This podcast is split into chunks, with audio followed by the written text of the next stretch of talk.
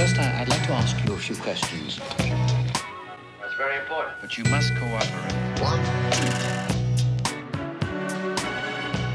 Bonjour et bienvenue. Merci d'écouter Exquise Esquisse, un podcast sur les créateurs d'univers. Vous êtes toujours plus nombreux et ça fait chaud au cœur. Merci beaucoup à vous. Aujourd'hui, pour ce 19e épisode, je reçois Paul Etchegoyen, un illustrateur jeunesse qui me subjugue depuis 10 ans par la beauté de ses œuvres. Bonjour Paul, Salut, comment ça va ça va bien. Merci beaucoup d'avoir accepté mon invitation. Bah, avec plaisir. On va parler d'illustration, évidemment, mais euh, d'abord de comment tu en es venu à faire ce métier. Pourquoi tu as choisi illustration Tu aurais pu choisir euh, ingénieur en, en En fait, électronique? Ouais, ouais, bah c'était pas loin. Moi, je vais expliquer depuis le début, mais en gros, j'ai pas choisi de faire de l'illustration. En fait, moi, depuis tout petit, euh, c'est le dessin. Je, je suis bon dans d'autres choses, hein, mais principalement dans le dessin. C'est à travers ça que je m'exprime, plus qu'à l'oral d'ailleurs. je préfère dessiner que de parler. Euh, euh, en fait, euh, moi, je viens d'un petit village dans les Pyrénées. d'une famille assez modeste, d'ouvriers ou d'agriculteurs. Enfin, mes grands-parents étaient agriculteurs, mes parents étaient ouvriers. et en fait, je crois que tu as reçu Thierry Gaudin, qui est un petit peu dans la même situation, c'est-à-dire dans sa famille, il n'y a pas de pas d'artiste. Tu connais Thierry Godin. Euh, Voilà. Et, euh, et en fait, moi, c'est pareil. Donc, du coup, euh, depuis tout petit, euh, j'ai pas du tout eu, euh, comment dire, de, de repères à ce niveau-là. Pour moi, les dessins animés que je voyais à la télé, les musiques et tout ça, enfin, je me suis jamais, c'est bête, hein, mais je me suis jamais dit qu'il y avait vraiment des gens derrière, jusqu'à ce que je grandisse, hein, forcément. Mais du coup, je passais mon temps, euh, ben, euh, pas forcément dans la lecture. J'ai j'ai pas beaucoup lu quand j'étais petit.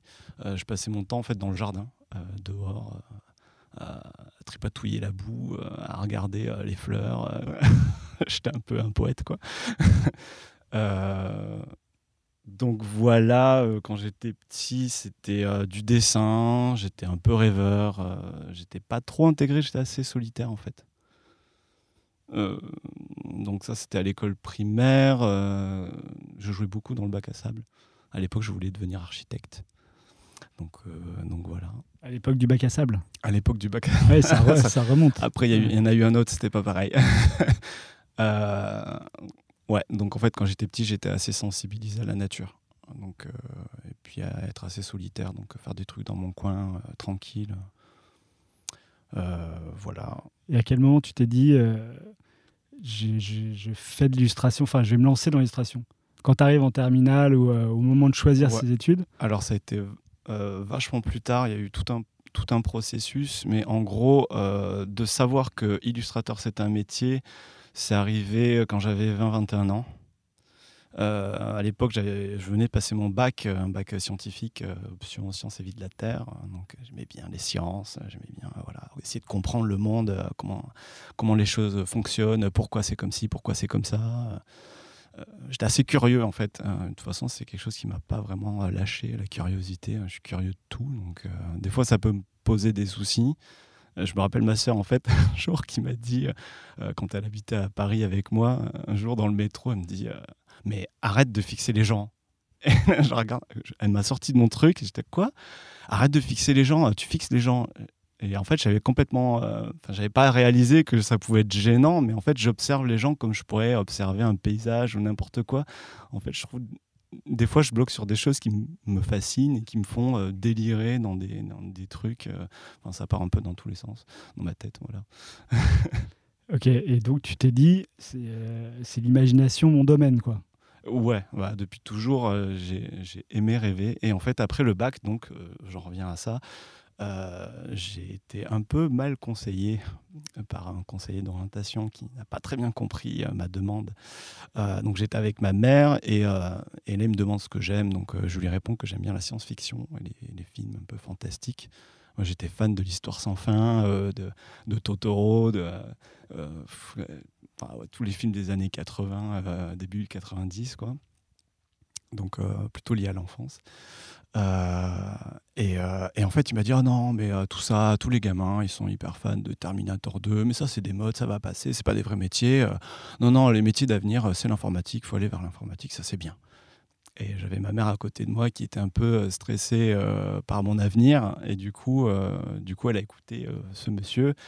Elle m'a dit non mais c'est bien l'informatique quand même. Donc moi j'étais un peu paumé. Je me suis dit bon bah allez je vais faire ça. Je sais pas je sais pas quoi faire de ma vie. Donc voilà.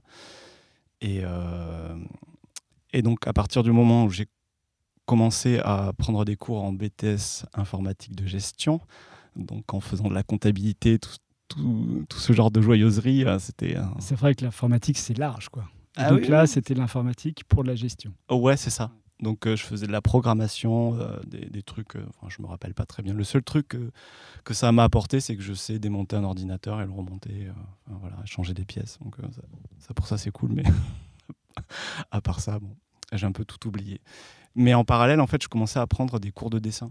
Donc vraiment, par hasard, en fait, j'étais en terminale à l'époque, j'avais rencontré Enfin, j'avais rencontré.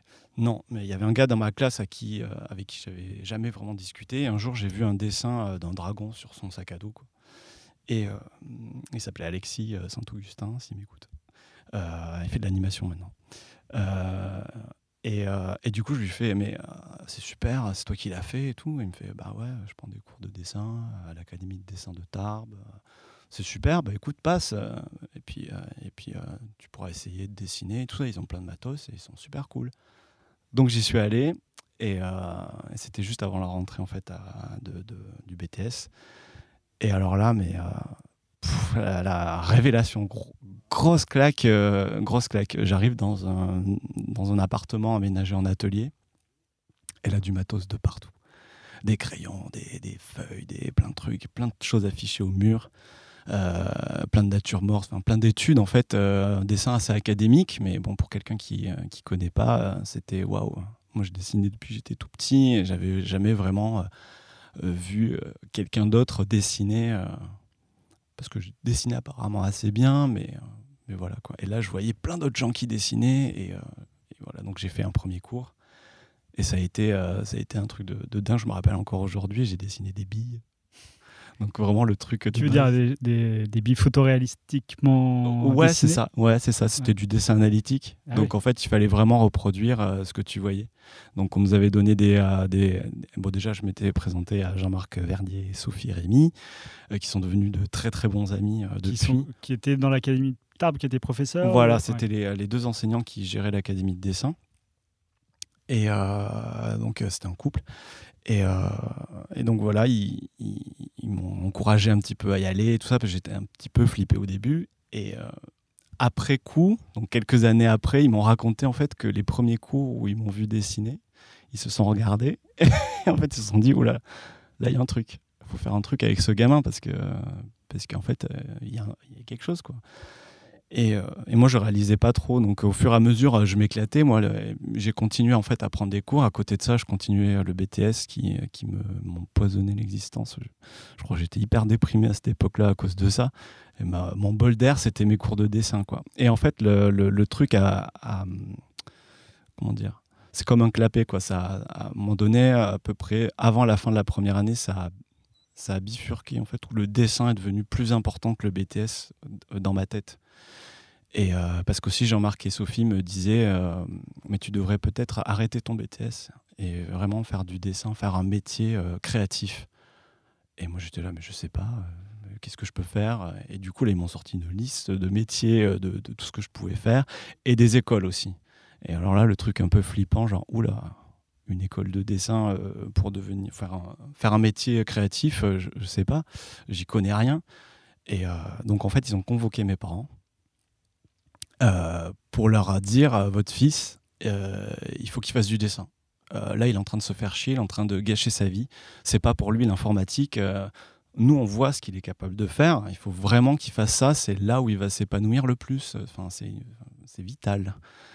Et en fait, ils avaient très bien compris, ils avaient très bien vu le truc, ils avaient vu juste. Et donc, ils ont réussi à convaincre mes parents qui étaient hyper frileux parce qu'ils voulaient juste que, que, que j'ai un bon métier. Quoi. Donc ils leur ont fait confiance. Un bon métier. Un bon métier. ouais, qu'est-ce qu'un bon métier, Ça c'est compliqué. Un métier qui gagne de l'argent. Ouais, enfin voilà quoi. C'est. Euh, mais en même temps, mes parents, ils ont, ils ont vraiment ce truc. Euh, Euh, ça, je les remercierai jamais assez. c'est de, de- moi et ma sœur de toujours nous avoir dit quoi que vous décidiez dans la vie, on sera derrière vous. On sera là pour vous soutenir. Peu importe les choix que vous ferez, on sera toujours là parce que nous, on fait des métiers qui nous plaisent pas. Euh, Ah oui, a- donc euh, eux, ils acceptaient les métiers. euh, bah, en fait, ils n'ont pas eu le choix à l'é- à l'époque. Mon père, il dessinait quand il était plus jeune, il, il aimait beaucoup ça. Il a fait un peu de maroquinerie, voilà, il était assez doué avec ses mains, mais très tôt, c'était l'usine. quoi. Enfin, à l'âge de 16 ans, il a commencé à bosser et basta. Ma mère, c'est pareil, elle a toujours aimé un petit peu dessiner quand elle était un peu plus jeune. Là, elle, a, elle a arrêté. Après, maintenant, elle s'est remis à. Enfin, ils sont tous les deux à la retraite maintenant. Et du coup, mon père dessine. Et ma mère se remet à faire des trucs de ses mains, à bidouiller des choses, réparer des meubles et tout. Bon, c'est cool, je suis content pour eux. Mais du coup, voilà, quand euh, nous, on était jeunes avec ma sœur, ils nous ont dit on vous soutiendra. Donc euh, là, euh, Jean-Marc et Sophie euh, leur ont dit euh, faut envoyer Paul dans une école. C'est- on, vous- laisse pas le choix. Mais vraiment, c'était assez drôle, je me rappelle. Et donc, du coup, ils leur ont donné une liste d'écoles où potentiellement ça serait intéressant de m'envoyer. Et donc, euh, je me rappelle avoir suivi, enfin, avoir été accompagné par mon père à, Lyon pour euh, passer un, test, enfin, un test, c'était un entretien. En fait, j'allais présenter mon dossier au directeur de l'école, euh, Émile Coll. Donc, ça s'est super bien passé. J'avais un bon dossier. Et il m'avait dit, ben, vous venez quand vous voulez, vous avez un bon dossier, c'est très bien. Donc je rentre chez moi, j'étais tout content, euh, c'est super. J'avais l'approbation d'un directeur d'école d'art, c'était top. Et, euh, et après, j'ai eu l'occasion de passer euh, à nouveau dans une école avec une amie qui, allait sur Paris. Donc je me suis greffé au voyage et je suis allé voir les portes ouvertes de Penningen. Et alors là, en plus de l'école, c'était Paris aussi. J'étais jamais allé à Paris. C'était un truc, c'était délire. hein. Euh, donc, euh, grosse claque Paris, grosse claque euh, Penningen, les portes ouvertes, un truc de dingue, du dessin de partout. Bon, après, c'est un peu le truc tape à l'œil, les portes ouvertes, voilà. Mais quand même, waouh, quoi. Donc, donc, je suis rentré chez moi, j'étais déjà, j'étais déjà à Paris. Donc, après, voilà, j'ai- terminé mon BTS sans passer l'examen parce que j'étais plus du tout dedans, mais vraiment plus du tout. Mais c'était pas grave. C'était pas grave parce que je savais que ma vie c'était le dessin depuis toujours. Et là j'avais la certitude et, et voilà, j'avais trouvé mon école et c'était parti. Quoi. Et alors, qu'est-ce que tu retiens de Penningen aujourd'hui? Super école, euh, super formatrice. Du coup j'ai appris plein de choses à Penningen. J'ai appris, euh, on a touché un petit peu à tout. C'est une école de direction artistique et d'architecture d'intérieur. Je te rappelle le bac à sable, l'architecte, tout ça. Ouais. Donc je m'étais dit, euh, bah, c'est cool parce que je vais faire du dessin et en même temps, euh, à peu près, euh, je crois que c'était la deuxième année, il y avait un- une bifurcation possible pour aller soit vers la direction artistique, soit l'architecture d'intérieur. Je me suis beaucoup posé la question de bifurquer à un moment donné. Mais j'ai quand même continué dans, dans la direction artistique, enfin, faire du dessin. parce que l'architecture, je me suis rendu compte que même si je, j'adorais, je kiffais voir les, les maquettes dans, dans le hall d'entrée qui présentaient toujours euh, les résultats des, des, euh, des exercices en fait des élèves.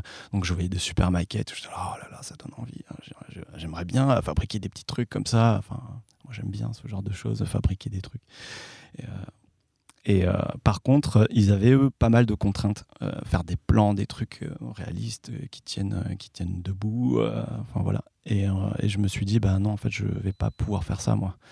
J'ai pas la rigueur nécessaire, même si j'adorerais. et puis, est-ce que je me vois faire ça toute ma vie? Non, je vais peut-être plutôt aller vers les arts graphiques, donc plutôt vers le dessin. Puis on a continué à faire de la calligraphie, de la direction artistique, donc euh, faire des logos, faire euh, des affiches. euh, C'est très orienté graphisme. Ouais. print, quoi, du coup. Enfin, Print ou pas, de toute façon, aujourd'hui. Plutôt, ouais, ouais, mais c'est très pub, hein, très, ouais, assez dirigé euh, publicité, euh, luxe, euh, plutôt. hein. Euh, Enfin voilà, en fait, dans cette école-là, on nous dit euh, dans les dernières années que en sortant, on sera l'élite, en fait, donc on sera les meilleurs. enfin, c'est un truc, c'est assez discutable. hein. Mais, mais en tout cas, c'est vrai qu'on ressort de cette école-là avec des putains d'armes, quoi. Donc, euh, voilà. Et par rapport à Emile Cole, qui est une, une école plus d'illustration pure, où tu Ouais. dessines, etc., euh, Penningen, par rapport à ton désir de faire de l'illustration, Ouais. est-ce qu'il répondait à ce désir? Euh, alors, au début, oui. Parce qu'il y avait beaucoup de dessins, mais au fur et à mesure, euh, bah, les cours de dessin étaient un peu moins, un peu moins importants, et jusqu'à la fin où ils ont carrément tout supprimé, euh, comme le croquis. Je te disais ça un petit Mm. peu avant l'émission. Mais euh, donc il y avait plus du tout de dessin. C'était vraiment. Et à cette époque-là, en fait, j'étais un petit peu encore. euh, J'avais pas compris certains trucs. J'avais pas compris qu'avec du dessin, on pouvait faire du graphisme. Donc du coup, j'étais assez malheureux. Enfin, comment dire? Moi, c'était du dessin que je voulais faire. C'était. quand tu dis qu'avec le, le dessin, on peut faire du graphisme, c'est, qu'est-ce qu'on peut faire en graphisme qui se rapproche du dessin Il y a plutôt de la calligraphie, des choses comme ça Bah, en fait, moi, ce que j'avais pas compris, enfin, euh, les, les- les copains de ma promo euh, qui faisaient du graphisme et qui étaient très bons et qui excellaient dans les cours euh, de graphisme euh, faisaient des choses en fait qui me parlaient pas du tout. Ils faisaient des pavés de, de recherche, de typo, de trucs. Alors ouais, la typo c'est du dessin. Euh, tout ce qu'on fait de toute façon c'est du dessin à partir du moment où c'est une image. Mais tout ça en fait, je l'ai, sur le coup, je l'avais pas compris. Et euh, je m'obstinais à vouloir faire de l'image un peu illus- illustrée. Et c'est pas une école d'illustration en fait, Mhm. Penningen. Il y a un cours d'illustration, c'est pas une école d'illustration. Et en fait, euh, en sortant de l'école, j'étais complètement paumé. Enfin, pas en sortant de l'école, à la fin de l'école, j'étais paumé. Et au moment du diplôme, euh, on a trois mois en fait pour préparer le diplôme. Et au bout d'un mois et demi, j'étais complètement névrosé dans ma tête. Euh, je pas du tout où aller. J'avais envie de faire du dessin, mais je savais pas quoi faire. Il fallait trouver un thème, tout ça. Et en fait, je me rappelle que j'avais eu besoin de prendre un petit peu des jours de vacances. Je suis retourné dans le sud pour euh, prendre un bol d'air. Et donc, j'ai revu Jean-Marc et Sophie euh, qui ont vu ce que j'avais commencé à faire. Et là, ils ont, ils ont paniqué. Ils m'ont dit Mais attends, mais Paul, ça va? En fait, j'avais commencé à faire un boulot à la plume en noir et blanc sur la fin du monde. Un truc avec des insectes qui dévorent tout et tout. Le truc hyper glauque, hyper pessimiste. J'étais là, oh là là, euh, qu'est-ce que je vais faire Qu'est-ce que je vais faire? Donc, euh, ils m'ont dit Non, mais fais pas ça. euh, fais quelque chose qui, qui te motive, qui te stimule. C'est pas toi, ça, en fait. Donc, je suis rentré chez mes parents. Je me suis posé dans le jardin. Là, j'ai regardé autour de moi. J'ai un- mon petit rituel de, de, de regarder un peu les oiseaux passer, les nuages. Voilà. et je me suis dit, bah, il faut que je parle de la nature, c'est sûr, mais j'ai pas envie de raconter des choses euh, noires, en fait. Donc j'ai fait un, fait un diplôme sur euh, les, les contes et les légendes en voie de disparition. Donc c'était un petit peu un état des lieux du monde et sur euh, comment les personnages en fait des contes et des légendes vont être amenés à, migrer ailleurs. Et j'avais pas encore trouvé euh, la fin de l'histoire euh, à ce moment-là. Mais euh, du coup, en fait, c'était les personnages. Alors, par exemple, le, Père Noël, je crois que c'était le personnage principal qui partait du pôle Nord puisque la neige, enfin la glace avait fondu.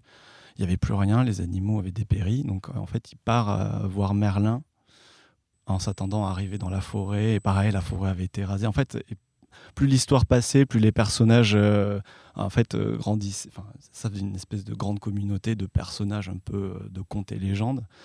Et à la fin, bon ben, je raconte pas la fin parce que c'est pas c'est pas encore un livre que j'ai que j'ai publié. C'est un projet qui me reste dans la tête et, qui est important pour moi. Mais justement, j'ai demandé à Sophie donc euh, de m'aider. euh, Dans l'écri- l'écriture. L'écriture, ouais. Ouais, parce qu'elle a une très très belle plume, elle sait comment parler aux enfants. Euh, voilà, donc euh, on verra comment ça se passe. Il y a des dessins qui sont déjà finalisés, du coup, dans ce Ouais. projet? Ouais, il ben, il y, en a- il y en a qui sont sur mon site déjà, mais je pense qu'en fait je vais complètement retravailler le projet. Ce sera pas du tout euh, comme ce que j'ai fait pour euh, mon diplôme. Mais est-ce que. Là, là, j'y pense, là, mais en fait, tu- c'est un projet où il n'y a, y a plus d'arbres, il n'y a plus de forêt, il n'y a plus de neige. C'est quand même un projet de fin du monde, tout ça. Ouais, mais en en fait il y avait un, un- c'est un peu comme les images avant-après. C'est-à-dire Enfin, il y a une belle fin, peut-être aussi. Euh, ouais. c'est- Alors bon, on est en train de retravailler ça parce que c'était encore un peu trop euh, pessimiste comme, euh, comme scénario. Donc en fait, on est en train de retravailler euh, euh, l'histoire pour, euh, pour partir vers des choses un petit peu plus positives, même si le monde entre-temps euh, n'est pas allé dans un sens positif. Donc euh, voilà, on verra. Et tu as étudié tout ce qui est contes et légendes euh, du monde entier, alors du coup, pour les intégrer à ce, à ce projet? Alors, on a, ouais, on, on y a beaucoup réfléchi. euh, c'était, enfin, c'était assez compliqué parce que à qui on s'adresse, euh, euh, les gens d'ici connaissent pas forcément les légendes du bout du monde, euh, et pareil inversement. donc, euh, ouais, c'était compliqué. Donc, il fallait quand même prendre un peu des, des choses un peu stéréotypes. Enfin, voilà. Ouais, Mais chose qui parle à tout le monde. quoi. Ouais, c'est ça. En tout cas ici. Après, après, il faudra. Je sais pas. c'est un projet en cours de, en, en cours de, de mutation et de, de comment. Est-ce que tu as des idées de quand tu aimerais qu'il soit euh, physiquement disponible? Moi, je pense que le plus tôt serait le mieux. En fait, on aura l'occasion d'en parler, mais enfin, plus le temps passe, plus j'ai envie de faire des choses qui, euh, qui résonnent avec, euh, avec, euh, avec ce que je vois, ce qui me nourrit. Enfin, c'est la nature, enfin, vraiment. Et quand je vois dans l'état où, où, elle, où on la traite, euh, euh, pff, enfin, bon, Alors, c'est un thème qui va peut-être rejoindre euh, ma, ma prochaine question. Mm. Est-ce que tu as un artiste qui t'a vraiment inspiré et sur lequel tu te réfères aujourd'hui? Bon, moi, j'ai été, euh, été un peu euh, nourri par les films de Miyazaki. Ouais, Donc, c'est vraiment quelqu'un que j'admire beaucoup. Parce que justement, dans ces films, il parle de la nature, il parle de l'éco- écologie, mais pas justement dans un sens euh, pessimiste. Il y a toujours, toujours un message en fait, qui me touche beaucoup. Euh, je me rappelle que bon, j'ai vu Totoro quand j'étais petit, mais le, premier film que j'ai vu euh, de lui, c'était Princesse Mononoke. Et c'était dans un cinéma en plein air qui s'appelait La Toile Filante et qui passait dans mon village. Donc j'ai eu une chance de fou de voir ce film-là. Ça m'a retourné la tête. Ouais, vraiment, je me suis dit, mais qu'est-ce que je viens de voir? C'est waouh, incroyable. et ça, c'était à quel moment au niveau de ton cursus euh, Euh, c'est avant que je parte à Paris. C'était, je crois, même avant que je prenne mes premiers cours de dessin. Ou alors c'était pendant, je sais plus exactement. Et ça, c'est un des éléments qui a pu te faire dire Mais attends, mais c'est ce que je veux faire. Alors non, c'est pas ça. non, c'est pas ça, ça a Ok. compté parce, parce que c'est le message que j'aime Ouais. euh, chez Miyazaki. Après, ce qui m'a vraiment fait bifurquer dans ma tête, c'était un jour chez un pote. Euh, on était au lycée. Et je suis allé chez lui pour jouer à la console parce que j'avais pas de console chez moi. Euh, du coup, lui, il avait la PlayStation, euh, trop cool. Euh, et là, il m'a fait, il m'a fait commencer une partie de FF8, euh, Final Fantasy 8. Et, et là, ouais, alors là, il y a eu une petite révolution dans ma tête. C'est-à-dire que musique symphonique, univers fantastique, jeux vidéo, c'est cool. Ouais. Là, je me suis dit, ouais, ben, ça, j'aime bien. C'est ce que j'avais dit d'ailleurs à mon conseiller d'orientation, mais euh, bon, c'était Ouais, pas quelqu'un de la nouvelle génération, il n'a pas très bien saisi le truc. Quoi. Voilà. Et euh, alors, moi, je n'ai pas joué malheureusement à FF8, mais c'est des thèmes euh, autour de l'écologie aussi, comme euh, Miyazaki, ou pas du tout? Alors dans celui-là, pas vraiment, pas vraiment. Enfin, c'est des univers fantastiques. En fait, moi, tout ce qui est un petit peu dans l'imaginaire, ça, me- ça me parle, Ouais. ça me plaît. Euh, J'aime bien les univers qui sont inventés, créés. Donc ouais, c'est pour ça que tu me demandais un artiste, je dirais Hironobu Sakaguchi, donc, euh, le créateur de- Mhm. des, des Final Fantasy, même s'il bosse plus dessus maintenant, mais euh, mais euh, ouais, Ouais. Final Fantasy 9, je crois que c'est l'opus que je préfère dans le dans le côté direction artistique. Vraiment un univers incroyable. Je me dis un film comme ça au cinéma. Ouais. Wow, parce qu'ils ont fait des films en fait euh, Square euh, Squaresoft à l'époque qui les a ruinés donc maintenant c'est Square Enix mais euh, mais je me rappelle de ça en fait d'avoir été assez déçu au cinéma de voir des films euh, hyper bien euh, léchés euh, photoréalistes euh, trucs à l'époque euh, de dingue mais en fait c'est pas ça en fait que j'attendais je pense comme la plupart des fans Bah, en fait, c'est l'histoire et l'univers qui t'ont marqué avant tout, j'imagine, plus que l'esthétique. c'est ça. Et c'est ce que raconte euh, Sakaguchi. Il dit que lui, euh, dans les jeux vidéo, ce qu'il préfère, c'est pas faire des jeux vidéo, c'est raconter des histoires. hmm, Donc voilà. bien sûr. Mais en tout cas, euh, Miyazaki faisait la transition justement avec, avec, euh, ce dont tu parlais avant. Ouais. Donc, je suis content parce que c'était exactement ce à quoi je m'attendais. Ok.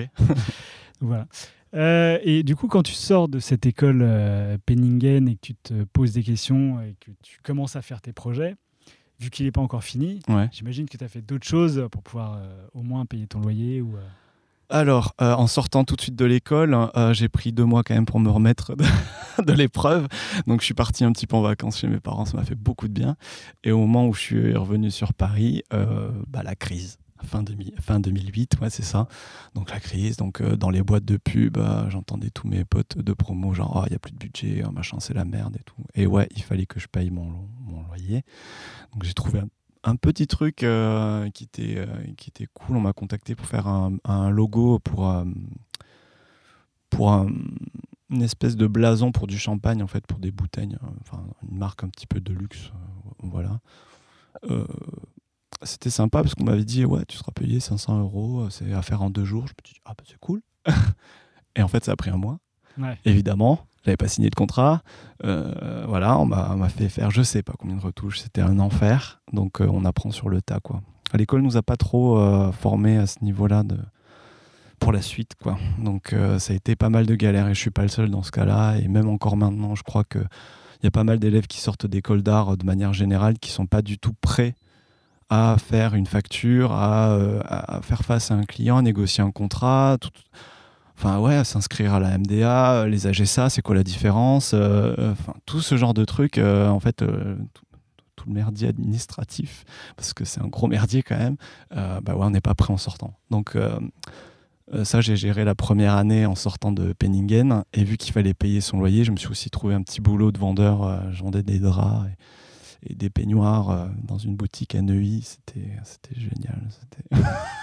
non, ça- Mais il y aurait un livre à faire dessus, je pense. Enfin, Ah, surtout bah sur voilà, les autre. parce que c'était quelque chose.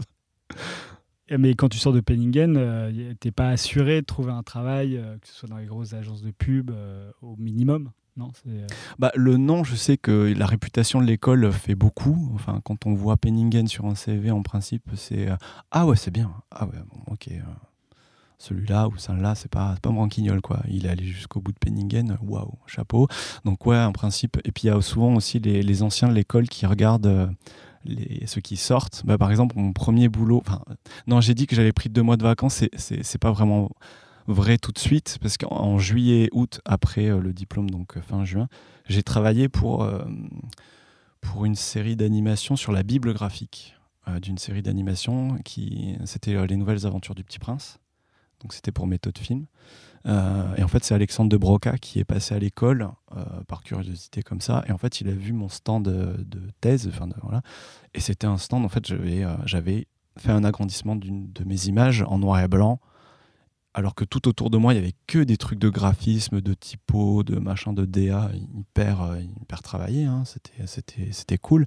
C'était pas du tout ma cam, quoi. Donc moi, j'étais le seul truc en dessin dans la pièce. Donc ça a un peu. euh, et quand il est rentré, euh, il, a, il a fait waouh. Il est venu me parler. euh, ah, c'est super cool ce que tu fais et tout. Justement, je suis sur un truc là. on cherche des dessinateurs. Attends, je vais passer un coup de fil et, je reviens te voir. Moi j'étais là, waouh, qu'est-ce qui se passe? C'est rapide. Ouais, ouais, c'était cool. hein. D'autant qu'en fait, euh, je fais partie des rares à être sorti de l'école avec un boulot direct après. Bon, ça n'a pas duré longtemps, hein, ça a duré deux mois, comme je t'ai dit, mais, mais en tout cas, j'ai mis un petit, un petit pied dans, dans l'anime. C'était cool. Ah, c'était pour de l'anime, ouais. C'était pour l'anime. Après, j'ai pas fait de l'anime, j'ai fait des concepts. Donc, euh, j'ai fait euh, quatre, euh, quatre grandes planches en noir et blanc. Parce que si je me souviens bien, si ce sont bien les dessins auxquels je pense, c'était Ouais. des grands dessins, Ouais. très détaillés. Ouais.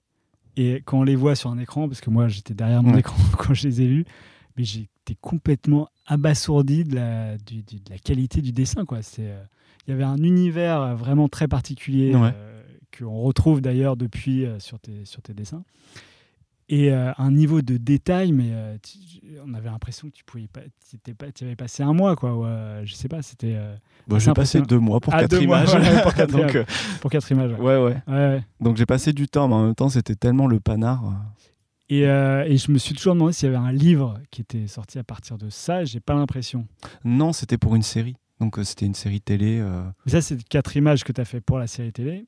Alors, c'était pour la le- Bible graphique. Pour la biographie, quoi. Donc en fait, mon travail se voit pas dans la série, comme les images qu'a faites euh, Alexandre. De toute façon, en fait, on était deux et il fallait un, un support visuel pour vendre le projet. Parce qu'il fallait, euh, c'était des questions de droit, je sais pas trop. Enfin, moi, Ouais. pas trop, j'ai pas trop suivi parce que les images que tu avais fait avant et qui ont incité euh, cet homme-là à te confier le projet. Ouais. Ah, les images de, ma, de mon de- diplôme. De ton en fait. diplôme. Ouais. T'en as jamais rien fait Pour l'instant, non. Voilà. Donc elles sont sur mon site. euh, bah, non, je pense pas que j'en, euh, je pense pas que je vais les utiliser autre que pour euh, bah, mon diplôme de fin Ouais. d'année, de fin d'études. C'est tout. Après, je, maintenant, enfin, j'ai un peu mûri dans le dessin, dans, Ouais. dans- dans la compo, dans, dans les matériaux que j'utilise, parce qu'à l'époque, je travaillais à la mine de plomb, et au niveau des contrastes, c'est pas ce qu'il y a de, de, de mieux, enfin, pour faire de vrais noirs. Alors, je sais pas si tu poussais les niveaux euh, sur, une, euh, sur les scans digitaux, mais euh, quand on voit ça, c'est vachement contrasté. Ouais, après, je, je crois qu'à l'époque, je travaillais jusqu'au une 2, impression. 3B, mais pas plus. Ok. Voilà. Il y a d'autres techniques pour pousser les noirs? Une petite Euh, parenthèse technique comme ça. Bon, il suffit d'aller dans un magasin de beaux-arts pour voir Ouais. euh, la quantité de mais- matériel. euh, je sais qu'il y a beaucoup de dessinateurs qui, qui discutent sur les forums de Ah ouais, mais moi j'ai euh, le, le, Le, crayon, machin, euh, numéro machin, truc, numéro de telle marque. Qui fait un noir absolument Ouais, hyper intense et tout. Toi, t'as pas ce genre de considération du coup? pff, non, j'essaye plein de trucs. Et puis quand je trouve quelque chose qui colle bien à- au projet, ben, je, le- je prends ça. Euh, par exemple, ben, je suis en atelier avec un, pote illustrateur qui bosse que à la euh, euh, comment ça s'appelle? La pierre noire. Voilà, moi j'ai essayé la pierre noire pour voir parce que je me suis dit ah tiens c'est cool ce qu'il fait. Et en fait c'est pas pour moi quoi. C'est trop laborieux. C'est enfin voilà. Même si j'aime bien le, travail, enfin travailler sur mes images et tout ça. en fait le, le matériel ne convient pas à ce que j'ai envie de faire. Enfin comment dire? Il faut l'essayer pour euh, comprendre. Ouais, c'est ça. Bah, y a des, enfin, ce que je fais, je pourrais pas le faire à l'huile, par exemple. Hmm. Si je fais quelque chose à l'huile, ça aura rien à voir et bon, ça, ça sera plus vraiment euh, ma patte. Voilà. À quel moment tu arrives à, à faire ton premier livre? Parce que je crois qu'il est sorti en Ouais. 2011. Ouais. C'était Le bal des échassiers. Avec Sébastien Pérez. Ouais. Comment tu as eu ce premier contrat? Alors le truc, euh, c'est cool que tu, que tu dis ça parce que ça rebondit un petit peu sur euh, tout à l'heure. Donc euh, j'ai arrêté d'être vendeur parce que ça me saoulait. Et en fait, je pensais pouvoir travailler le soir en rentrant chez moi euh, pour bosser un peu sur mes illus en attendant euh, de pouvoir trouver du boulot dans le, dans le milieu. quoi. Et au bout d'un moment, je me suis rendu compte que le soir, j'étais tellement naze, je faisais rien. Donc j'ai arrêté ce taf monstrueux. Financièrement, c'était la galère. Dans ma vie privée, c'était aussi la galère. J'étais un enfin on va dire quoi, j'étais un peu à la rue quoi. Donc heureusement il y avait ma sœur sur Paris qui pouvait m'héberger. J'avais aussi d'autres amis qui m'ont hébergé. Euh, j'avais mes affaires à droite et à gauche. C'était un enfer pas possible. Enfin, sacrée période. hein. Euh, Jusqu'au moment où en fait une bonne copine à moi euh, de promo, euh, Amélie Videlot, qui est illustratrice aussi, euh, me dit mais, euh, mais allez viens euh, viens au salon du livre de Montreuil. euh, euh, on, va voir quoi et euh, et, euh, et donc euh, j'y suis allé avec mon carton à dessin sous le bras, tout, tout, tout déconfit, pas du tout confiant. euh, voilà, enfin, je sortais de Penningen après plusieurs mois sans, sans rien, en entendant des histoires de tous les côtés, comme quoi c'était la galère partout. C'était assez horrible. Et en fait, le salon du livre de Montreuil, c'était trop bien. C'était trop bien parce que voilà, c'était, enfin, c'est euh, comme je crois que c'est Clément euh, Lefebvre qui disait que c'était un peu l'angoulême de, de, de l'illustration jeunesse, mais c'est Mm. carrément ça quoi. C'est un peu l'endroit incontournable où tous les auteurs et illustrateurs euh, vont. Euh, C'est un des plus gros salons européens avec celui de Bologne, je crois. Ouais, Mm. ouais, ouais. En tout cas, en France, c'est le plus gros. Euh, et c'est le rendez-vous, voilà, où il faut être. Euh, parce que de toute façon, déjà, on voit toutes les nouveautés, euh, enfin, tous les bouquins. Enfin, aille le portefeuille, hein, parce que c'est c'est trop Ah, c'est clair qu'on a envie de tout acheter. ouais. Ouais, ouais. Et puis, euh, mais vraiment, ça donne des tonnes d'idées, quoi. Enfin, euh, moi, j'ai vu euh, récemment des, des livres pop-up qui m'ont donné envie de faire du pop-up. Alors, ouais, j'ai rien sur le feu à ce niveau-là, hein, mais, mais je me dis, oh là, il y a des trucs qui se font euh, géniaux, quoi. Il y a un bouquin, Océano, je crois, chez Helium, qui ont fait aussi la, la forêt du, du paresseux. C'est des, euh, c'est des livres pop-up. Enfin, moi, je suis tombé en amour, quoi. Donc, euh, je les ai chez moi. Voilà. Donc, C'était la, la première année où tu y allais, où tu es tombé en amour non, non, non, ça c'est euh, des projets qui ont été faits assez récemment, mais chaque année je vais à Montreuil en fait. C'est voilà. Je te comprends parce que euh, moi c'est pareil. Ouais, Depuis euh, 10 ans, euh, 15 ans. ouais. Et donc du coup, euh, je- pour répondre à ta question, en fait, la première année euh, pour, à ce salon de Montreuil, il y avait un stand euh, de la galerie euh, Daniel Maguen.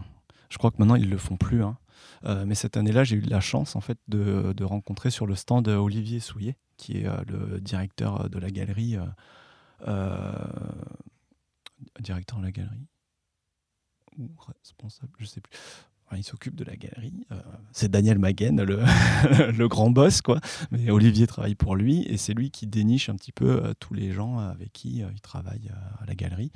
Et du coup, j'y vais pour lui montrer mon boulot. Et le, le gars, il était complètement. C'était la pause midi, il en avait marre. Il avait vu des boucs apparemment qu'il avait complètement saoulé. Et, et là, j'arrive, donc déjà, il faisait un petit peu flipper, il était assez fermé. Et là, j'arrive, je lui montre mon book, et là, il a son visage s'éclaire, fait Oh, waouh, ah, mais c'est génial ce que tu fais, oh là là, oh là, c'est trop bien, c'est trop bien. Et moi, j'étais là, je savais pas quoi dire, euh, bah, c'est cool, merci. il me fait Ah, bah attends, euh, euh, c'est pas possible que tu restes comme ça, viens, je vais te présenter, je vais te présenter des gens. du coup, il m'a emmené voir sur le stand de Soleil Barbara Canepa et Clotilde Vue, donc les directrices éditoriales de la collection Métamorphose. Donc elles ont vachement aimé mon travail, elles m'ont dit ah c'est super, euh, c'est vraiment bien, il faudrait qu'on se revoie, euh, qu'on discute. Donc elles m'ont laissé leur carte de visite. Euh, après il m'a fait rencontrer donc Benjamin Lacombe qui, a regardé aussi mon, mon book, qui m'a dit ah c'est super et tout ça. Et, et donc voilà, et Olivier m'a dit on reste en contact, on va, on va, on va travailler ensemble. Il faut que tu me fasses des originaux, j'ai une galerie, je, veux vendre tes originaux, on va bosser ensemble. Ok, d'accord. Et en fait, à partir de là, la machine s'est mise en route. Euh, donc j'ai rencontré Sébastien, avec qui on a discuté d'un projet. Donc il a, il a vu aussi mon travail. Donc il a vu que la nature était assez euh, prédominante. Euh, donc il m'a dit ah ben, j'ai une histoire sur un, thème un peu écologique. Donc il m'a proposé le texte, j'ai bien aimé, ça m'a ça m'a bien plu. Je me suis dit ouais pour un premier bouquin c'est plutôt cool. Voilà. Donc j'ai fait ce bouquin là. Euh, après, il y a Benjamin qui m'a recontacté euh, pour, euh, pour bosser ensemble parce qu'il avait vu dans mon book une maquette que j'avais fait à Penningen sur Léonard de Vinci. Donc c'était un truc que j'avais fait en bois, en papier. c'est une maquette physique. Ouais, c'était un, c'était un volume, c'était une maquette physique. En fait, c'était une espèce de chimère faite de papier, de morceaux de machine et tout ça, en fait, qui sort d'un bureau comme si voilà, comme si euh, une machine prenait vie de, ses croquis. C'est un exercice d'école, quoi, mais je suis assez content de, de, de, de ce volume parce que c'est un peu euh, un des moments clés en fait de l'école où, où, je me suis dit ah ça c'est cool, j'aime bien. Et puis je faisais des trucs avec mes mains, donc voilà. Des, euh, des marionnettes, des, des du, du, comment on appelle ça, du modeling, du modèle tu sais, il y a un nom pour les model makers, voilà. Ouais. C'est ce genre de truc? Bah, Non, euh, en fait, c'est, je crois que c'est la première fois où j'ai fait une vraie maquette et je crois la dernière. C'était pas dans le cadre de l'architecture d'intérieur? Pas du tout. C'était un, c'était un cours de volume qu'on avait vraiment, où on faisait du packaging, où on faisait plein de choses.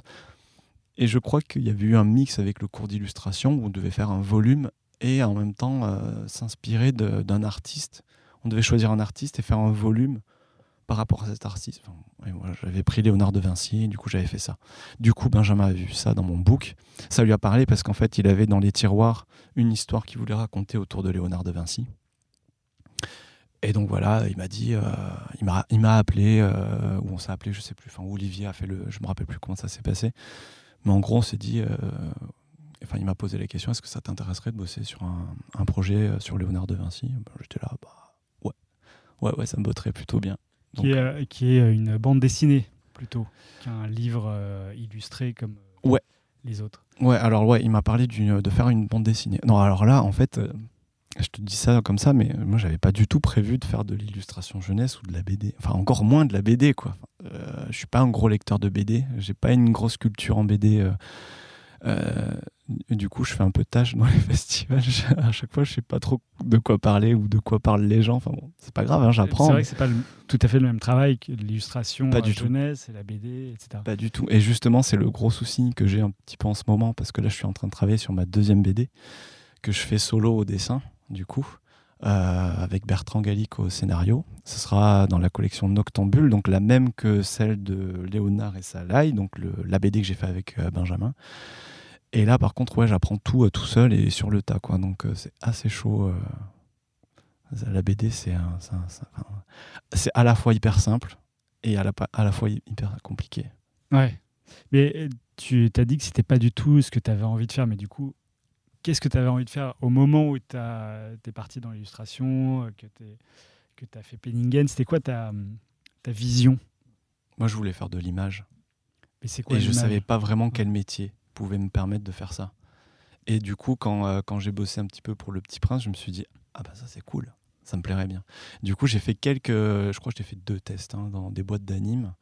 Et ça n'a pas été concluant parce qu'en fait, j'avais un. Bon, déjà à l'époque, je travaillais pas aussi vite que maintenant. J'étais un peu lent et euh, j'avais un, j'avais un style assez particulier, quoi, quand même. euh, placer mon, enfin, mon dessin.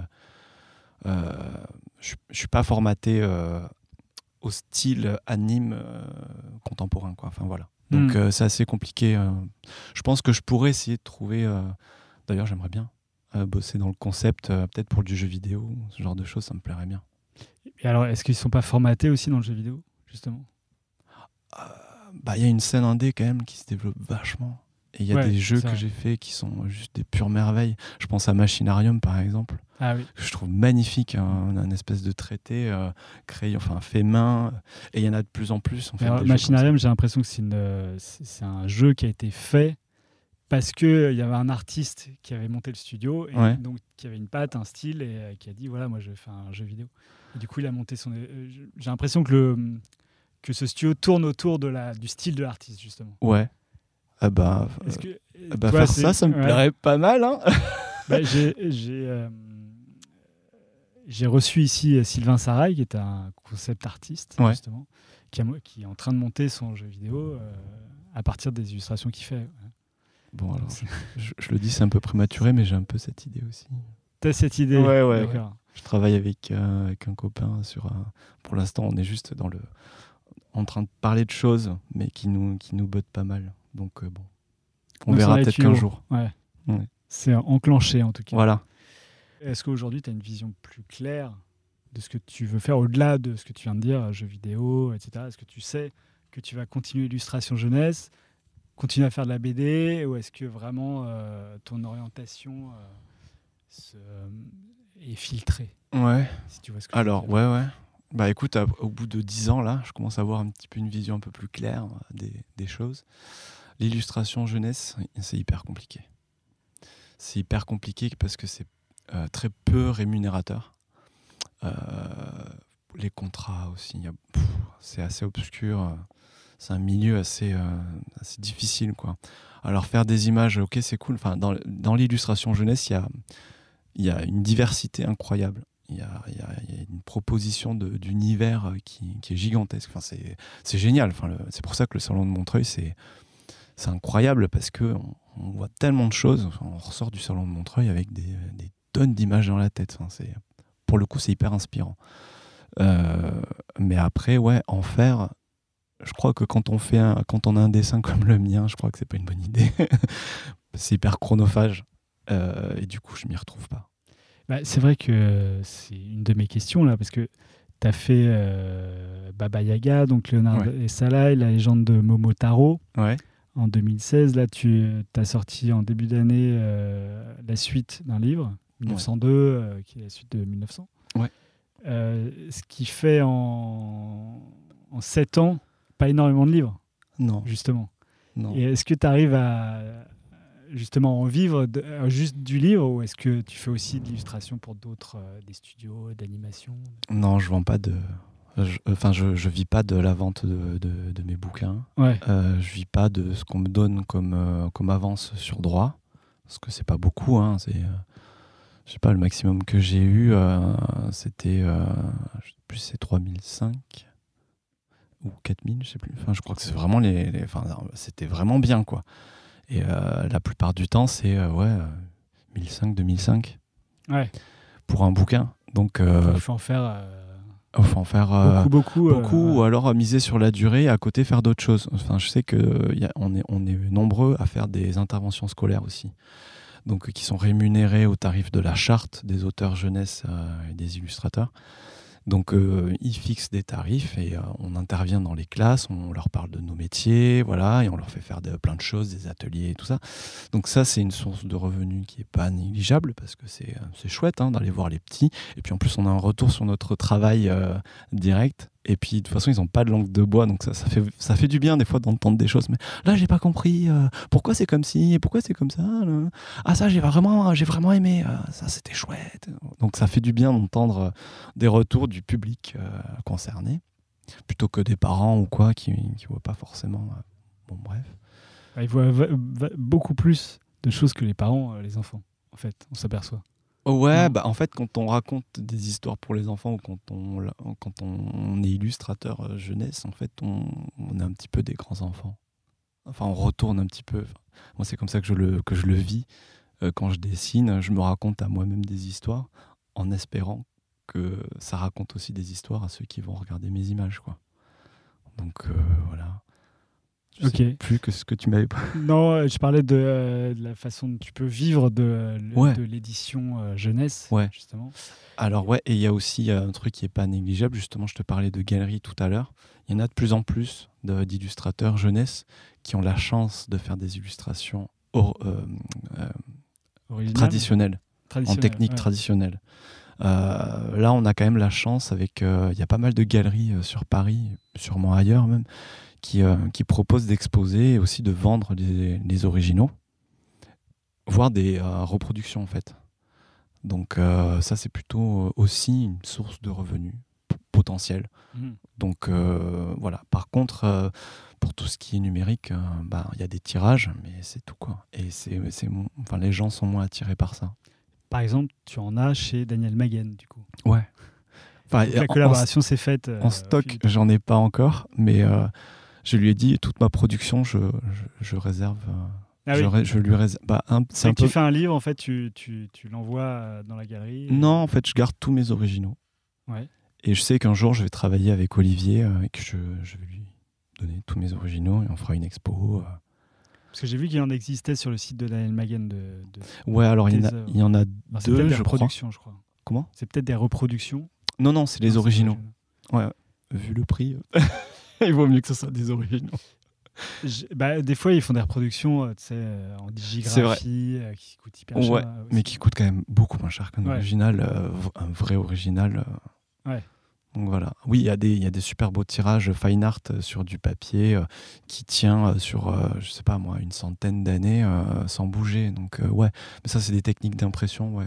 Mais ça, ça coûte, ça coûte assez cher, ouais, mais ça permet quand même d'avoir au mur une image quasiment euh, fidèle à l'original, dans les couleurs, dans la finesse, sans forcément se ruiner euh, sur un original. C'est vrai, mais ce qui est bien dans un original, c'est de voir le, le trait de crayon, le typex qui est mis. le- Parce que parfois, on voit du typex, surtout sur Ouais. les planches de BD. Surtout sur les BD, ouais, avec euh, tous Pas les. trop sur les illustrations originales, Mm. mais euh, ouais. Et sur le, moi j'avais une question sur le style parce que tu disais, moi avec mon style, euh, je peux pas trop aller euh, dans des studios de jeux vidéo, euh, etc. Et en même temps, sur les différents livres que tu as fait au fil euh, des années, Ouais. euh, en particulier sur la légende de Momotaro, vraiment tu t'es inspiré de l'univers japonais, Ouais, etc. carrément. Et pourtant on retrouve ta patte. Ouais. Est-ce que c'est quelque chose que tu travailles, le style, pour en avoir un à toi, ou est-ce que ça vient comme ça et tu n'as pas du tout envie euh, forcément d'avoir le style euh, Alors pour la légende de Momotaro, euh, c'est super intéressant parce que c'est un bouquin sur lequel j'ai vraiment senti que j'avais atteint une, une- espèce de maturité en fait dans la réflexion de comment aborder un projet. C'est-à-dire que c'était une légende japonaise. Euh, J'aime beaucoup le Japon, je suis assez sensible à, à la culture japonaise. Et euh, du coup, bosser sur ce livre-là, je suis vraiment allé voir en profondeur les estampes euh, d'Okusai, euh, d'Azui, enfin de grands maîtres comme ça de, de l'estampe. Euh, J'ai vu une, une- une expo aussi, c'était. Alors je me rappelle plus. Parce qu'il y avait une expo de Kusai justement euh, Oui. au Grand Palais, je Ouais, crois. ça, je l'ai vu. Ouais, mais il y en avait une autre. Oh, je me rappelle plus. Bon, bref. Euh, et du coup, je me suis nourri de ça, mais je, vou- je- en fait, je voulais que dans les illustrations, on ressente le, la, la force, la présence de la nature, mais que ça raconte quand même une histoire dans la narration euh, qui s'adapte en fait à un format d'album jeunesse. C'est toi qui as lancé le projet de la légende de Mota- Momotaro ou c'est un auteur qui. Alors, c'est une amie autrice, euh, Laura Yorio, qui m'a parlé de l'éditeur. Euh, que j'ai contacté, à qui j'ai envoyé mon book. Euh, ça lui a plu, il m'a proposé euh, de bosser sur un projet et il m'a- suggéré éventuellement une légende japonaise. Donc j'étais là, pourquoi pas? Oui, ça me plairait. Ouais. Et c'est lui qui m'a proposé plusieurs textes et il y avait Momotaro dedans. Donc j'étais parti pour le faire seul, donc auteur et illustrateur. Euh, donc euh, grosse pression et euh, j'ai passé beaucoup trop de temps sur les images et on arrivait euh, à la deadline du projet et on avait, j'avais plus le temps en fait. Euh, donc la grosse grosse panique Tu plus le temps de d'écrire?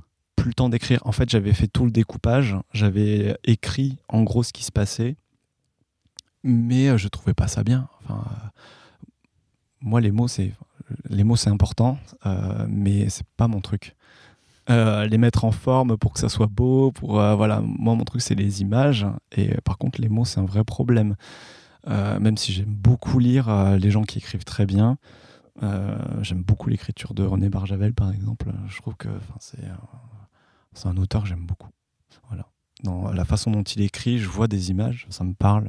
Enfin, je- Les mots sont importants, mais après, voilà, moi, j'y arrive pas. Donc, j'ai du coup, j'ai demandé à une amie. Tu n'y arrives pas parce que tu essayes et tu vois que c'est pas à la hauteur de ce que tu attends ou est-ce Euh, que je pense que je suis trop exigeant, en fait, et je trouve que ce que je fais, c'est nul. Donc, euh, donc, je me dis, il y a des gens qui le font euh, 100 fois, 1000 fois mieux que moi. Donc, euh, et en même temps, c'est bête, c'est très bête. Mais euh, j'y viendrai probablement un jour avec, euh, avec mes propres armes. mais, mais pour l'instant, je me sens pas prêt, quoi. Donc, j'ai demandé à une amie de m'aider sur ce coup-là. Et donc, c'est Margot euh, Rémy Verdier, donc la fille de Jean-Marc et Sophie, qui, euh, qui est traductrice euh, pour le cinéma, euh, mais qui euh, écrit euh, extrêmement bien. Donc, du coup, je lui ai dit, euh, je l'ai appelé un jour, Margot, à l'aide, aide-moi, est-ce que tu peux me filer des conseils? C'était pas vraiment pour euh, m'aider à vraiment. Enfin, je lui pas demandé directement de m'écrire le texte. Je lui ai dit d'abord, hein, je lui ai demandé est-ce que tu peux m'aider Et en fait, elle a regardé le truc et euh, elle m'a écrit en fait les deux premiers, euh, qui correspondent aux, deux premières doubles pages de l'album. Elle a écrit ça. euh, magnifique. Elle a écrit ça avec des euh, en vers, enfin en alexandrin. Donc euh, ça chante, c'est magnifique, c'est- hyper fluide. Et je crois qu'elle a écrit ça en deux jours. Non, même pas. Elle a, tout écrit en deux jours. Ça, elle me l'a proposé assez rapidement, en fait. euh, voilà. Et, après, on a convenu ensemble que ce serait elle qui écrirait tout le livre. je lui ai dit, écoute, tu veux pas le faire? Parce que c'est vraiment bien ce que tu as, ce que, as modifié dans le truc et tu l'as écrit euh, vraiment, c'est très beau. Et par contre, le seul truc euh, que, que j'avais décidé à la base, c'est que ça serait écrit à la première personne. Donc c'est le, héros qui parle, donc c'est je. Voilà. Et euh, ça, c'est pas banal dans une histoire qu'on raconte. En principe, c'est à la troisième personne. Mais je voulais vraiment que euh, le, le lecteur se sente euh, accompagné en fait par le, par le héros. Donc que ce soit vraiment une espèce de voyage avec le héros. Donc c'est le héros qui, qui, qui te parle quand tu lis le, quand tu lis le livre. Donc euh, je trouve que c'est plus immersif. les images, puisqu'on parlait de ça tout à l'heure, que dont tu t'es inspiré, c'est c'est marrant parce que tu as des paysages qui ressemblent vachement à ton univers à toi. Ouais. Avec des, justement, on sent l'inspiration des estampes euh, japonaises qui, Ouais. sont, euh, qui sont dessus. Ça fait un, un traité hyper original, quoi, justement. Bah écoute, euh, tant mieux, ça veut dire que ça, ça a marché. Sur cette question du, du style et de l'écriture, parce que ça m'intéresse de savoir que tu t'essayes à l'écriture. Tu penses un jour que tu vas vraiment t'y mettre à l'écriture d'un livre à toi euh, Ouais. Bah, en fait, depuis tout petit, hein, je me rappelle au collège, euh, quand j'allais à l'école euh, en bus, euh, je regardais à travers la fenêtre, j'avais euh, j'avais mes écouteurs sur, sur les oreilles.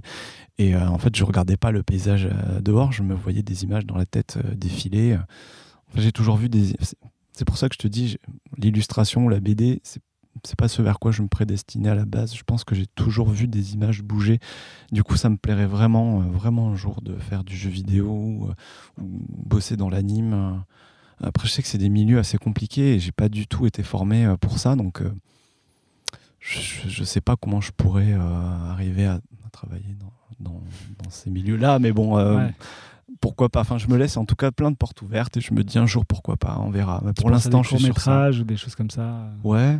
Tu as euh, déjà des idées euh, de scénarios que tu pourrais. euh, Ouais, ah, j'ai plein d'idées dans des, des, des carnets, sur des feuilles volantes. Mon, mon bureau, c'est un gros, un gros merdier sans nom. Tout, enfin, ma famille et mes copains pourraient, pourraient témoigner. c'est, j'ai trop de trucs dans tous les sens. Il faudrait vraiment que je fasse un gros ménage. Mais du coup, j'ai, j'ai plein de, de notes de partout. Et un jour, il va falloir que je prenne le temps de me poser et de me prendre un carnet où je note vraiment tout, tout ce que j'ai envie de faire dedans. Et voilà faire un petit peu un ménage bah, à la fois. En fait, c'est noté déjà partout, mais euh, ouais, il faut l'organiser. En fait. Ouais, c'est ça. Parce qu'en fait, j'ai des idées de temps en temps qui arrivent et c'est un peu fulgurant. Ça arrive euh, le soir avant de se coucher. Souvent, on a souvent des idées comme ça qui, qui, arrivent, ou alors pendant des trajets, ou alors dans le train, par exemple, quand je vais voir mes parents, je peux avoir une idée dans le trajet, me dire ah tiens c'est marrant ça ce truc euh, que je vois passer ça me fait penser à tel truc machin hop le problème de la page blanche il se pose pas trop pour toi en fait tu as plein de carnets partout T'as pas besoin de te poser devant une page et de te dire mais qu'est-ce que je vais faire aujourd'hui? Ouais, non. Euh, alors, des fois, ça peut arriver d'avoir des journées un peu creuses où euh, on n'a pas trop envie, où on a un peu la flemme, ou euh, machin, où on n'est pas en forme, ou, voilà. Mais la page blanche, non, parce qu'il y a toujours des choses qui inspirent à droite et à gauche. Donc, que ce soit que ce soit un film, une musique, la musique c'est super important. Moi, ça m'inspire à fond la musique. Ouais. ouais. Dans mon boulot, c'est. Euh, en fait, quand je travaille, j'adore soit écouter des podcasts. Euh, j'en écoute pas mal en ce moment euh, de vulgarisation scientifique. ça fait quelques années que ça dure, hein, mais, mais je trouve ça plutôt cool parce qu'en même temps de, même temps de travailler, quand c'est un petit peu des choses un peu répétitives, avec du motif ou ce genre de choses, j'aime bien à côté pouvoir m'occuper l'esprit et essayer de penser à d'autres choses un peu plus, voilà, se nourrir en même temps, voilà de plein de choses. Et t'écoutes un peu des podcasts sur les métiers créatifs? Ouais, depuis récemment. depuis récemment. cool. Euh, est-ce que euh, tu as peur qu'un jour, tu n'aies plus envie d'avoir la même euh, force créatrice? Peur de plus avoir la même force créatrice, je sais pas. En tout cas, peur de plus avoir l'envie, ouais. Et ça m'arrive parfois d'être. Est-ce que c'est pas lié l'envie et la force créatrice du coup? Sans doute. La motivation. Enfin, ou je sais pas. Après, je pense qu'il y, y, a plein de paramètres en fait qui jouent. Hein. Donc, je sais que des fois dans la vie, c'est pas simple. et ça joue forcément sur le mental. Et il y a des périodes où c'est un peu, un peu la déprime. Donc forcément, bah, tout ce qui est créatif à côté, ça, Ouais, mais tu vois, c'est marrant parce que pour, euh, quand tu es sorti de ton école, tu as fait des dessins avec des cafards, une fin du monde. Ouais. Mais tu as quand même produit quelque chose alors que tu pouvais être déprimé, euh, etc. Donc il y a quand même quelque chose qui, ah, sort de cette déprime. On peut très bien créer en étant complètement dépressif euh, ou alors avoir besoin d'être complètement drogué, j'en sais rien. Mais. Donc peut-être que malgré tous les aléas de la vie, tu auras toujours un moment où tu vas pondre ce qui t'arrive sur, sur une feuille de papier je, sais pas. Question intéressante. Ouais, ouais, je sais pas. Ouais, faudrait, que j'y réfléchisse. je sais pas. Et euh, une autre question euh, fondamentale. Ouais. Euh, sais-tu d'où te vient ce, ce, besoin de créer? Je crois qu'il a toujours été là. Hein. En fait, le besoin de créer, le besoin de, de, de... Ouais, je te disais quand j'étais tout petit, construire des maisons dans le bac à sable, après euh, au, collège et lycée crayonner dans les coins des, carnets. Toujours imaginer des choses, imaginer des histoires, et puis au fur et à mesure que tu grandis, tu, bah, ça se complexifie, ça, se densifie, ça prend du, plus de sens, c'est plus profond, c'est c'est intéressant. Je, enfin, je pense pas qu'un jour je vais perdre cette envie-là, en fait. Et comment tu, tu te vois euh, genre à 70 ans, euh, comment tu aimerais avoir regardé euh, ta carrière d'illustrateur Ou d'ailleurs autre chose? Ouais, ouais. Parce qu'une carrière d'illustrateur, ça peut évoluer dans plein de bien sûr. Peut-être qu'un jour je serai bûcheron au fin fond d'une forêt, j'en sais rien. comment je me vois à 70 ans? En fait, plus ça va, en fait, moi je vis en région parisienne. Et plus le temps passe, plus je me rends compte que c'est pas pour moi la vie euh, citadine. Je pense qu'en fait, il y a beaucoup trop de choses qui vont pas et, rien n'est fait pour améliorer euh, les choses, enfin en tout cas en France. En fait, à 70 ans, j'aimerais avoir euh, beaucoup voyagé. J'aimerais avoir vu plein de choses dans le monde. J'espère que j'aurais été curieux jusque-là, que, ça se sera ressenti dans mon travail. parce qu'il y a plein de choses en fait qui, qui, te chamboulent quand tu voyages. Un jour, je suis allé à Barcelone et j'ai découvert Gaudi, Antonio Gaudi, euh, donc euh, l'architecte qui a fait la Sagrada, enfin qui a dessiné les plans de la Sagrada Familia, le parc Güell, la Casa Balio, tout ça. Et euh, je connaissais pas du tout avant. donc je te rappelle, je viens de la campagne, pas de culture, zéro. Donc en fait j'ai construit tout en arrivant à Paris, donc ça fait 15 ans. Donc ça fait 15 ans que je me cultive, enfin j'essaye et, et j'ai eu l'occasion d'aller à Barcelone et puis d'aller dans d'autres endroits, mais mais ouais, je découvre pas mal de choses en fait encore sur le tard. Et, euh, et ouais, il y a des, choses comme ça qui, qui marquent. Donc euh, Gaudi, je sais que je me suis dit, waouh, ce mec, euh, il est inspiré par la nature, il est architecte, il, allie les deux. Ce que je trouve fou dans, dans Gaudi, c'est qu'il a eu l'autorisation de, de, faire autant de choses complètement en dehors des normes. Parce que ça demande énormément d'argent. Alors je sais qu'il était euh, investi d'une mission divine presque, tu vois, pour faire la Sagrada Familia, mais pour le faire le parc Güell aussi, c'est des, des, enfin, c'est ce que je trouve fou dans son travail. Ouais. Aujourd'hui, euh, je sais pas si, si quelqu'un serait capable de faire un truc. Euh, de, de, pouvoir le faire, qu'on l'autorise à faire des projets aussi fous, je sais pas, je sais pas. Parce qu'il y a des projets comme ça architecturaux. En fait, là, je suis dans un atelier où on partage le local avec des architectes qui sont assez tournés vers euh, euh, ben, euh, plus l'écologie, donc faire des, des, des, bâtiments un petit peu éco-responsables. Ouais. J'y connais pas grand-chose, hein. je regarde ça de loin, mais en tout cas, je les sens concernés par tout ça. Mais ils, se, ils, se, ils sont confrontés à chaque fois à des problématiques ben, chiantes. Quoi. Donc, je pense qu'il faut avoir de la chance pour réussir à faire des projets comme ça. C'est justement aussi le, la différence entre une maison éco-responsable et euh, une, une, Sagrada Familia, ouais. c'est que je pense que la Sagrada Familia n'est pas du tout euh, éco-responsable. Enfin, euh, je, m'avance peut-être un peu hein, parce que je ne mmh. connais pas les matériaux. Oui, je pense que c'est compliqué, ouais.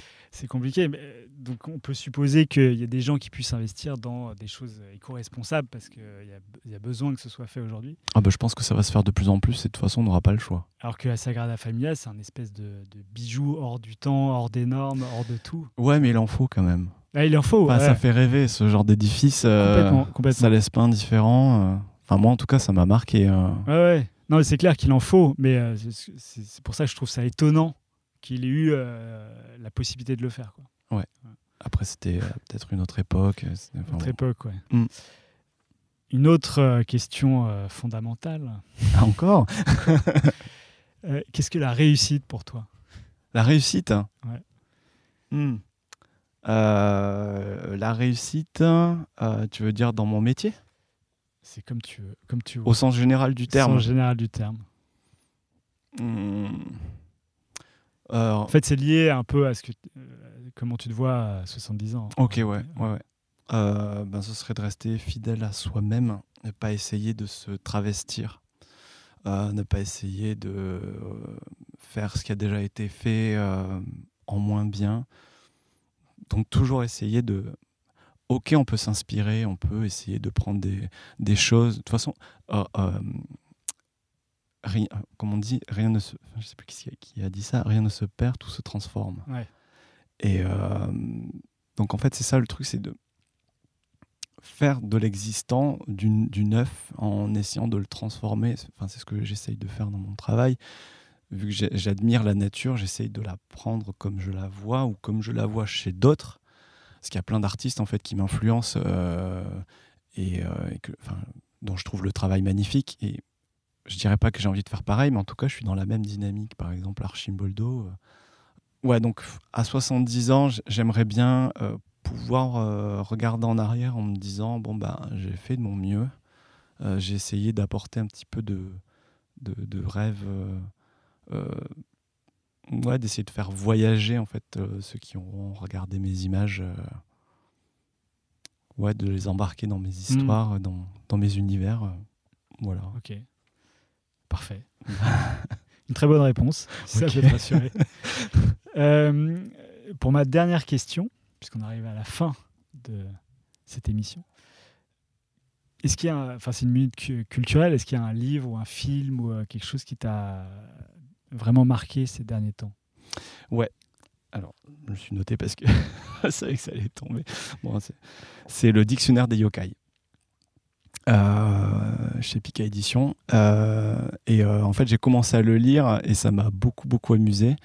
Et moi, je te parlais de la culture japonaise qui, me plaît, et, mais je n'ai jamais vraiment poussé au fond les choses. Je suis, assez, je suis resté assez superficiel.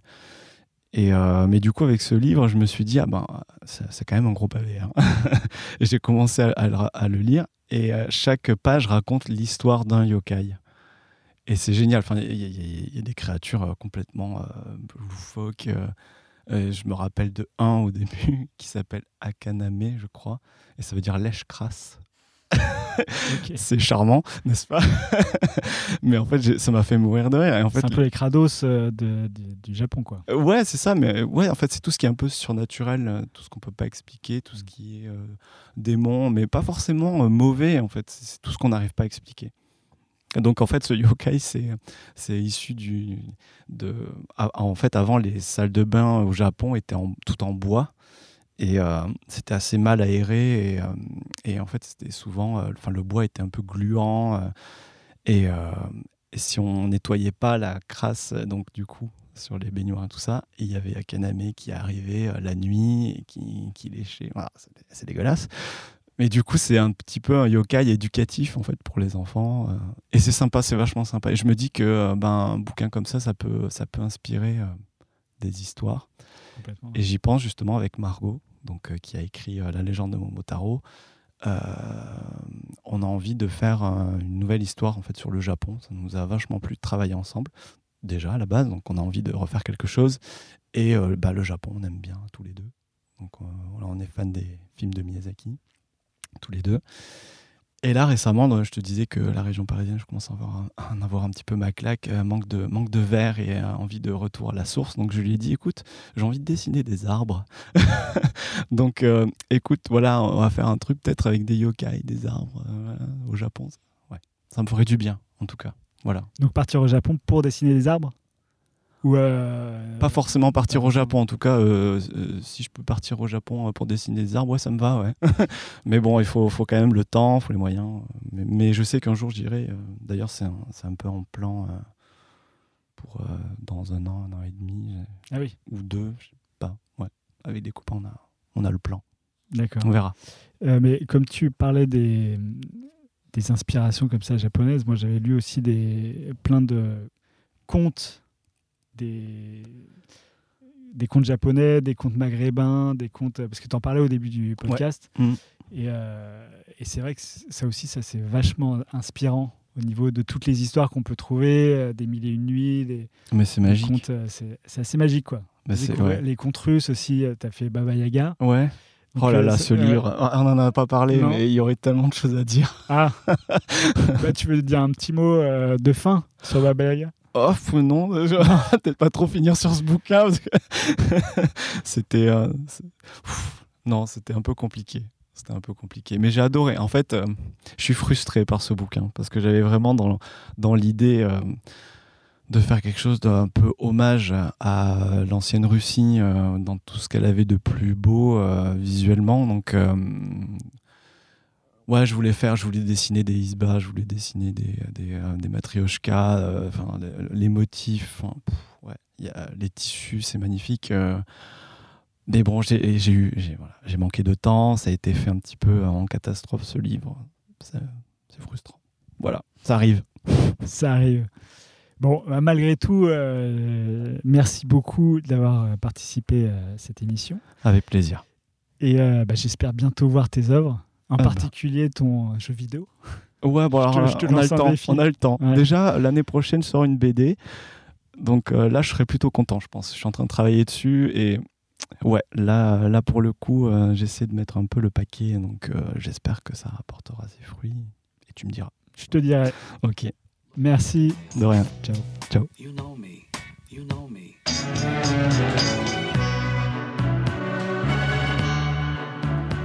Voilà, c'est fini pour aujourd'hui. Si vous êtes arrivé jusque-là, c'est que l'épisode vous a sans doute plu. Alors n'hésitez pas à le partager, en parler, le commenter ou m'envoyer un mail sur alex.moonpalace.fr, ce qui m'aidera à poursuivre ces entretiens.